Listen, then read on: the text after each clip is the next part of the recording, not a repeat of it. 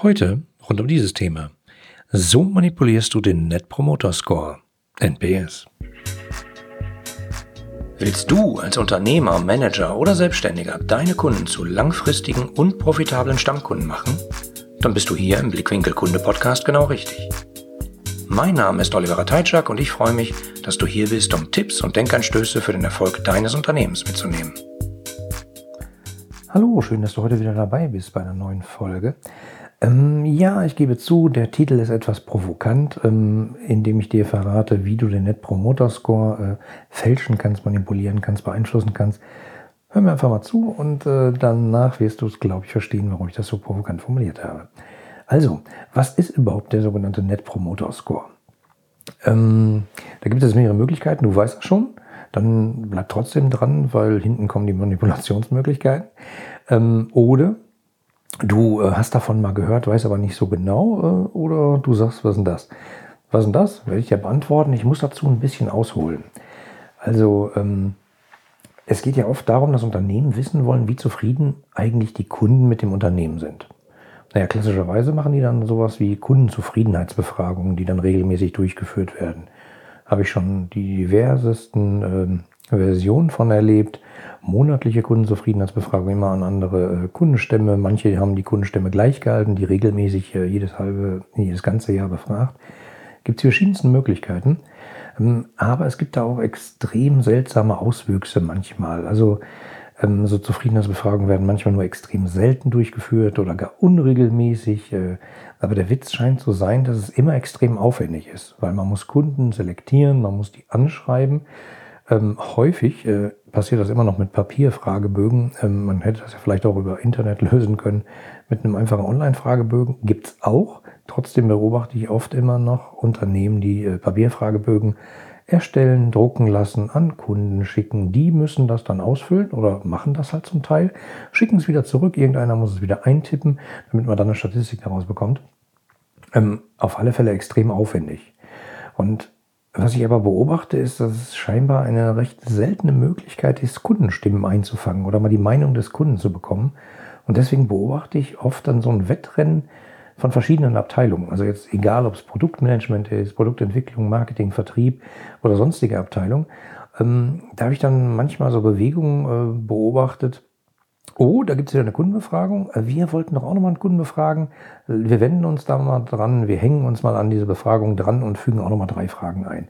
Was dann manchmal zu Monsterfragebögen führt, die mehrere Seiten lang sind, wo ich mich immer frage, welcher Kunde setzt sich denn dahin und füllt das aus? Eigentlich kann jeder, der das ausgefüllt hat, dem kann man schon mal dankbar sein aufgrund seiner Loyalität und der Zeit, die er investiert hat. Aber ähm, also äh, extrem lange Kundenzufriedenheitsbefragung und umso länger, naja, umso mehr Aufwand. Im Zweifelsfall für die Vorbereitung, die Auswertung, das Drucken, die Abstimmung im Vorfeld, weil jeder ja sagt, ich will auch noch folgende 17 Fragen unterbringen. Äh, nee, und dann wird diskutiert, dass es doch nur drei sind. Habe ich unglaubliche Sachen erlebt. Aber es geht halt immer darum, festzustellen, wie zufrieden ist der Kunde mit unseren Dienstleistungen, unseren Produkten und mit uns als Unternehmen. Und ähm, weil die so aufwendig sind, äh, werden die manchmal sehr selten durchgeführt und halt äh, häufig mit sehr unspezifischen Fragen. Also äh, sowas wie, wenn Sie sich in den letzten drei Jahren bei uns beschwert haben, wie war dann Ihr Eindruck von unserer Beschwerdebearbeitung? Wo ich mich da manchmal frage, hm, in den letzten drei Jahren, äh, da gibt es wahrscheinlich viele, die sagen würden, habe ich mich beschwert? Ja doch, ich glaube, da habe ich mich beschwert. Wie war denn das? Ich weiß gar nicht. Also da fragt man sich schon, was hat man dann von dieser Aussage? Und auf der anderen Seite ähm, ist es halt recht komplex und aufwendig zu machen auf der anderen, auf der einen Seite, ähm, aber auf der anderen Seite ist es eben so, dass die Aussagekraft manchmal doch recht eingeschränkt ist.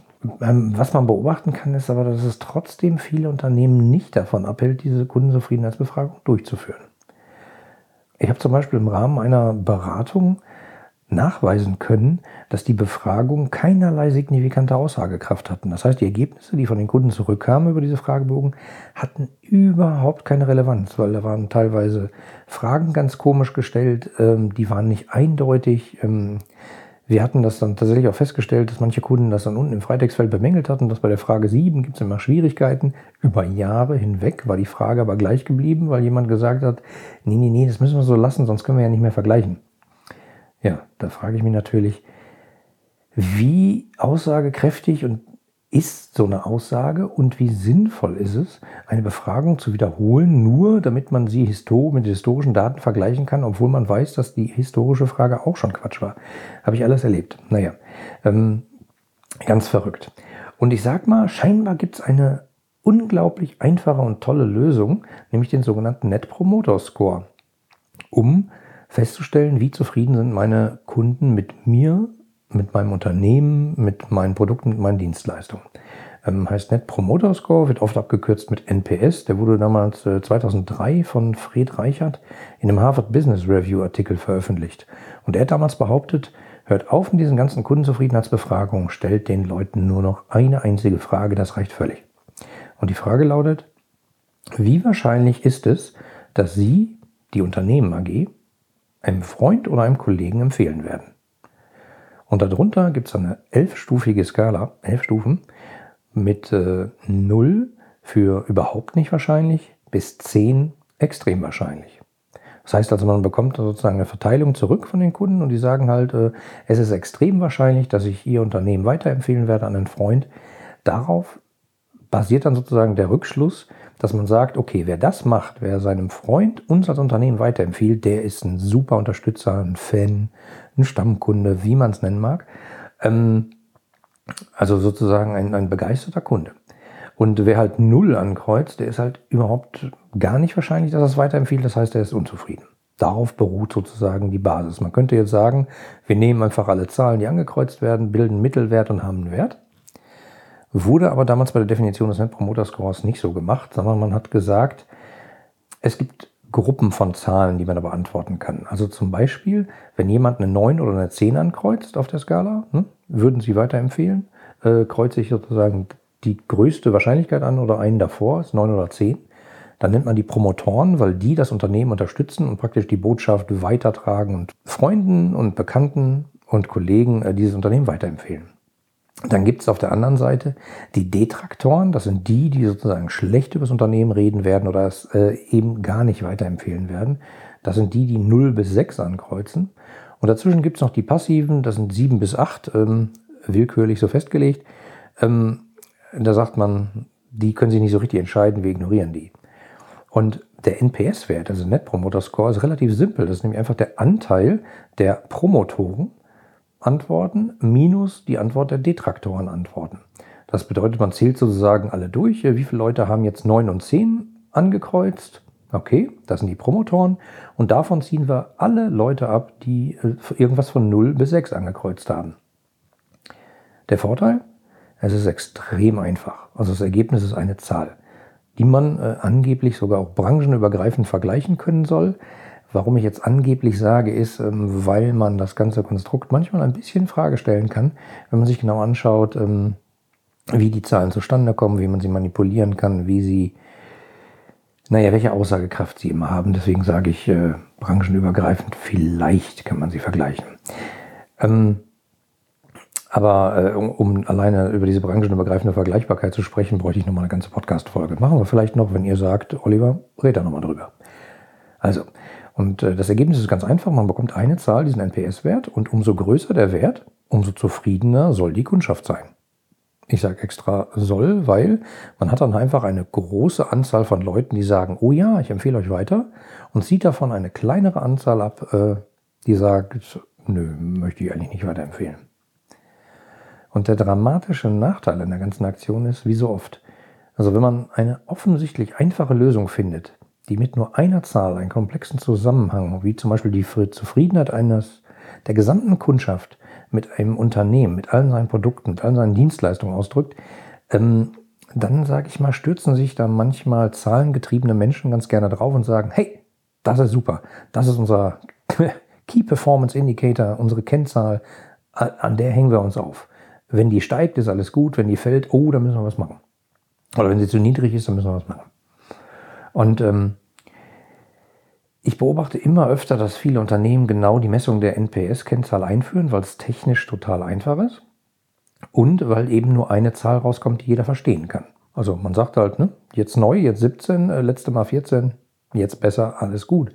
Also ähnlich wie Börsenkurse, wo ich mich auch manchmal frage, ähm, wie anmaßend ist es eigentlich, äh, das Ganze, was in einem Unternehmen passiert und sozusagen die Vorausschau auf, was in Zukunft passieren wird, an einem einzigen Börsenkurs festzumachen. Aber das ist noch ein ganz anderes Thema. Das ergibt sich ja aus diversen Faktoren. Also zurück. Eine einzige Zahl, Net Promoter Score, gibt dann sozusagen an, wie zufrieden sind die Gesamtkundschaft oder die Stichprobe äh, mit dem Unternehmen. Und äh, wie ich ja gesagt habe, immer mehr Unternehmen führen diesen Wert ein. Und ich beobachte, dass immer mehr Unternehmen genau diesen NPS-Wert sozusagen auch in die Ziele ihrer Mitarbeiter einfließen lassen. Das heißt, wenn der Wert steigt, bekommt der Mitarbeiter im Zweifelsfall äh, ein paar Gehälter extra oder einen Bonus oder oder oder. Hm. Was an dem Net Promoter Score aber nicht ganz so super ist, er fragt nämlich nach einer Entscheidung für die Zukunft. Also sowas wie, ähm, würdest du deinen ähm, Kollegen oder Freunden dieses Unternehmen weiterempfehlen? Das ist nicht, hast du es weiterempfohlen, sondern würdest du. Wenn ich jetzt zum Beispiel dich jetzt mal frage, wirst du im neuen Jahr gesünder leben, mehr Sport machen und immer genug schlafen, wirst du wahrscheinlich mit großer Wahrscheinlichkeit sagen, äh, ja, natürlich. Wie wäre das, wenn ich ein Jahr später zu dir komme und sage, na, hast du genug geschlafen, hast du genug Sport gemacht, hast du gesünder gelebt? Dann würde ich bei vielen Leuten vermuten, das passt nicht so ganz zusammen, weil das eine ist halt äh, in die Zukunft, ähm, naja, und das andere ist halt, wie war es wirklich, wenn man sich daran erinnern kann. Ähm, es gibt sogar Leute, die ketzerisch behaupten, dass der NPS nicht wirklich die Kundenloyalität misst, sondern lediglich den Optimismus der Kunden. Aber das führt ein bisschen zu weit. Ähm, okay, wenn der Kunde dann sozusagen die Frage beantwortet hat, würdest du uns weiterempfehlen mit einem bestimmten Wert, kann man danach noch eine Nachfrage stellen. Also zum Beispiel, wenn jemand 8, 9 äh, und 10 ankreuzt, kann man ihn halt zum Beispiel fragen, was haben wir besonders gut gemacht, um dann an die Details zu kommen und herauszufinden, was war gut. Was war das, was uns im Zweifelsfall als Unternehmen besonders auszeichnet? Hm, wo müssen wir vielleicht noch weiter daran arbeiten? Und ähm, wichtig ist, dass man den Detraktoren auch die Frage stellt, was können wir verbessern? Also wenn jemand von 0 bis 6 ankreuzt, ähm, kann man ihm einfach die Frage stellen, warum hast du das gemacht? Was hätten wir tun können, damit es besser wäre? Äh, um rauszukriegen, wo sind die Knackpunkte, wo hat es den Kunden gestört? Und jetzt fragst du dich natürlich, okay, habe ich verstanden, es gibt diesen NPS, wir benutzen den vielleicht schon, ähm, aber wie kann ich den denn nun manipulieren? Und äh, im Zweifelsfall, weil ich meine Ziele erreichen will. Naja, gehen wir mal davon aus, dass in deinem Unternehmen der Net Promoter Score gemessen wird und erfasst wird. Eventuell du mit deinem Team direkt damit verbundene Ziele hast. Eventuell wäre dann interessant zu wissen, wie du den manipulieren kannst, nicht wahr? Also, Vorneweg, ich gebe hier keine Anleitung, ähm, wie exakt man den manipulieren kann, möchte aber darauf hinweisen, ähm, dass du dir Gedanken machst über diesen strengen Glauben an die Eindeutigkeit dieser objektiven Zahl. Weil so eine Zahl hat immer den charmanten Vorteil, sie ist halt 17 und nicht 3. Und dann kann man darüber diskutieren, dass 17 größer ist als 3 etc.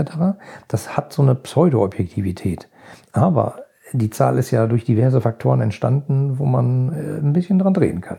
Deswegen, ich gebe hier keine Anleitung, äh, wie du den NPS-Wert manipulieren kannst, gebe aber vielleicht ein bisschen Inspiration, wo du dich mal selber fragen kannst in deinem Unternehmen, hm, sind diese Parameter alle eindeutig definiert, alle eindeutig festgeschrieben oder sind die manipulierbar, weil irgendjemand Interesse daran hat, den Wert an einer bestimmten Stelle zu manipulieren? Also, frag dich doch zum Beispiel mal, Wann wird dem Kunden denn die NPS-Frage gestellt? Nach einem Verkaufsgespräch, wo er vielleicht noch einen tollen Kaffee bekommt, vielleicht noch einen Champagner ähm, oder sonstiges. Oder eine Probefahrt in einem besonders tollen Auto. Ähm, nach dem Kauf, wo vielleicht der Kauf äh, mit einer großen Geldzahlung verbunden ist und man dann irgendwie ein bisschen äh, denkt, hm, weiß nicht. Vielleicht nach einer Beschwerde. Wenn der Kunde sich beschwert und danach fragt man ihn, hey, würdest du uns weiterempfehlen? Hm, was ist denn... Ähm, wenn die Beschwerde zur Zufriedenheit des Kunden bearbeitet wurde und man kurz danach fragt, was ist fünf Minuten nach der letzten Transaktion? Also wenn zum Beispiel ein Kunde, keine Ahnung, ähm, etwas Bestimmtes gemacht hat, ein bestimmtes Produkt äh, benutzt hat, gekauft hat, eine bestimmte Dienstleistung in Anspruch genommen hat und man fragt ihn fünf Minuten danach. Was ist, wenn man ihn ein halbes Jahr nach der letzten Transaktion befragen würde oder gar ein Jahr nach? Ihr merkt schon, das hat ziemlichen Effekt sozusagen auf das, was der Kunde ankreuzen würde, weil im Zweifelsfall ist der Eindruck, den das Unternehmen hinterlassen hat, viel präsenter oder eben nicht.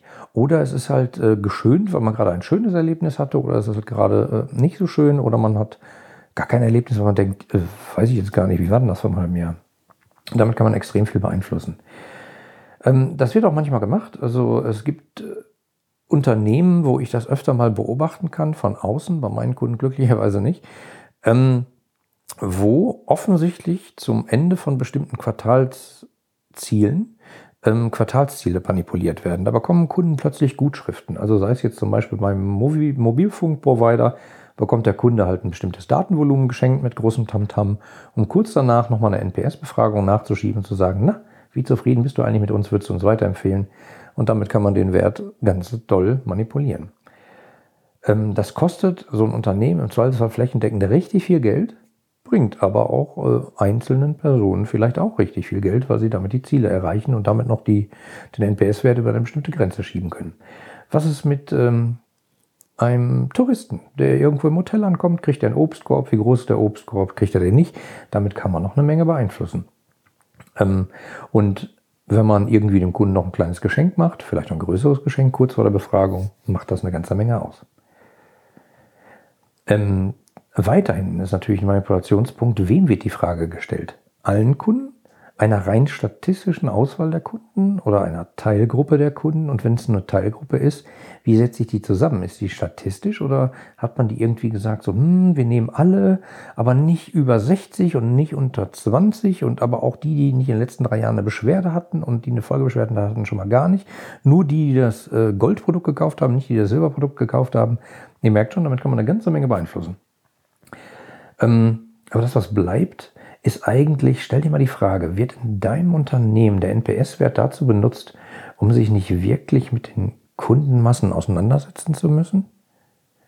Das habe ich schon mal beobachtet, dass man so gesagt hat, hm, wir könnten jetzt mal öfter im Vertrieb sein, öfter mal gucken, klären, Kundenstimmen, Originalstimmen aufnehmen. Ähm, wie geht's denen da draußen? Oder ist das sozusagen hm, eine Ausrede? Wird das als Ausrede verwendet, dass man sagt, wir haben einen NPS-Wert? Da wissen wir, der Wert ist besser als im letzten Jahr. Also alles ist gut. Wir können uns jetzt mal wieder intern um andere Sachen kümmern. Kunden, äh, Kunde ist später nachgelagert. Hm. Habe ich schon beobachtet. Denk mal drüber nach. Passiert das bei dir im Unternehmen auch? Du siehst also, es gibt zahllose Möglichkeiten, ähm, den Net Promoter Score zu manipulieren. Und ich möchte dich dazu nicht anregen, das zu tun, um Gottes Willen, aber ich möchte dich dazu anregen, darüber nachzudenken, ob das der richtige Kennzahl ist. Oder ob sie vielleicht davon abhält, sich wirklich mit dem Kunden auseinanderzusetzen.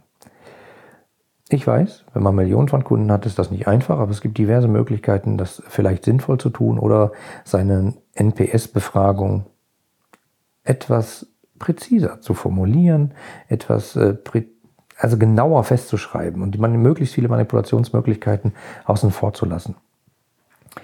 So, also ich kann dir anbieten, äh, wenn du noch Fragen hast rund um NPS, Net Promoter Score, Kundenzufriedenheitsbefragung etc., tja, dann lass uns doch einfach mal telefonieren unter www.ihre-kundenbrille.de slash Kaffee, also K-A-F-F-E-E, -E. kannst du dir einfach einen Termin ähm, buchen in meinem Kalender und ich rufe dich dann zu dem Zeitpunkt an und dann können wir da gerne drüber sprechen. Vielleicht habe ich eine Idee für dein Problem. So, freut mich, äh, dass wir jetzt schon relativ schnell durch sind. Ich wünsche dir noch einen wunderschönen Tag und sage bis bald. Dein Oliver.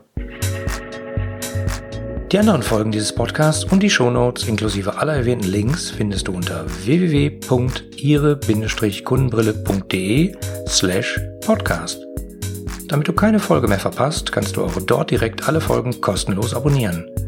Danke fürs Zuhören, empfehle mich weiter und bleib mir treu. So. Jetzt aber abschalten, damit du dich direkt um deine zukünftigen Stammkunden kümmern kannst.